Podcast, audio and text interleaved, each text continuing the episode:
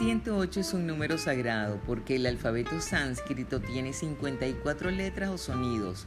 Cada uno contiene lo masculino y lo femenino, Shiva y Shakti 54 veces, es decir, 108. En la tradición hindú hay 108 formas de baile.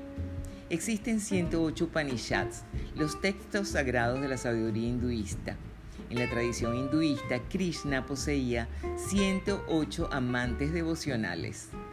Tradicionalmente en la mitología hindú, cada dios o diosa importante posee 108 nombres.